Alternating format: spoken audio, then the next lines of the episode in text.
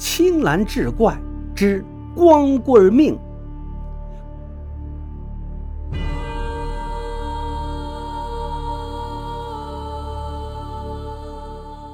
话说康熙年间，京城有个叫孙孤傲的男人。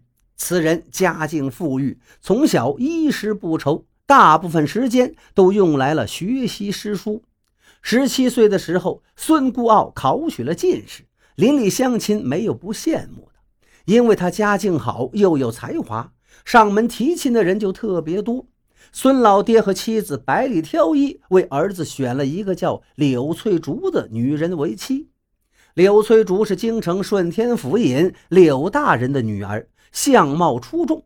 本来柳大人是想把女儿送进宫做妃子的，可是柳翠竹不同意，她就是看上了孙孤傲。婚事定下来了，两家老人商量着尽快给他们拜堂完婚。柳大人把孙孤傲的生辰八字拿给了同朝为官的钦天监李大人看。李大人看完孙孤傲的生辰八字，不由得皱起眉头道：“柳大人，令爱绝对不能嫁给此人呐！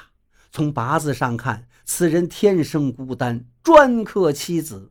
令爱若是嫁过去，迟早要被他克死。”听了这番话，柳大人顿时冒出一身冷汗。幸亏还没拜堂，否则真把女儿给害了呀！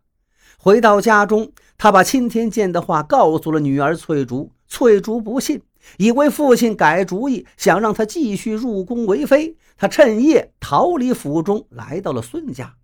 孙家父母看到未来的儿媳突然来访，而且哭的是梨花带雨，也不好问原因，就把她单独安排了房间住下，打算第二日再去柳家问问详情。这天夜里，柳翠竹翻来覆去睡不着，她知道天亮后孙家一定会派人告诉她的父母，到时候还是会被抓回去退婚，不如趁着现在就到孙孤傲房里去，把生米煮成熟饭。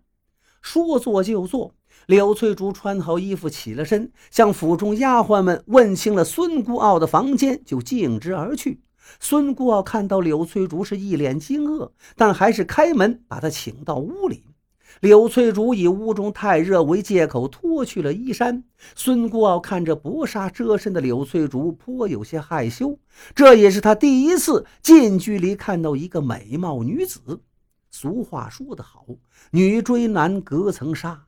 单身多年的孙孤傲哪能经得住柳翠竹的诱惑？两人很快就好上了。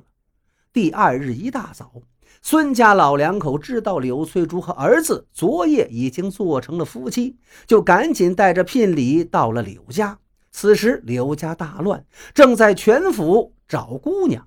孙家老两口把昨夜翠竹哭着到家之事告诉了柳大人，柳大人是勃然大怒，他怪自己的女儿没有规矩，立刻派人去孙家接人。本来柳大人就想当场退婚的，可是没等他说出口，孙老太太突然告诉他，翠竹和儿子孤傲昨夜已经圆房，这让柳大人措手不及，现在退也来不及了。柳大人想，这一切莫不都是天意呀？如果女儿真的被克死，那也是他的命数。两家人于是商量，后天就给孙姑啊和柳翠竹完婚。很快，派去孙府接柳翠竹的人把她带了回来。柳大人看到女儿安然无恙，也松了一口气。柳大人把后天给他们完婚之事告诉了翠竹，翠竹十分开心。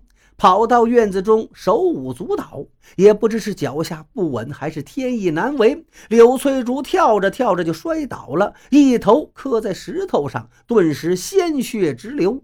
虽然奴才很快请来了大夫，可是这柳翠竹也没能再次睁开眼睛。柳翠竹就这么死了，婚礼自然也就取消了。柳大人知道女儿的死是孙孤傲的孤单之命所害。可是他也没有找孙家算账，他知道这是天意，孙家人也并不知情。但是柳大人突然丧女，心中难免愤恨，他决定不把孙孤傲是天杀孤星命的事告诉任何人。如果孙孤傲能多克死几个，也算是给自己女儿陪葬了。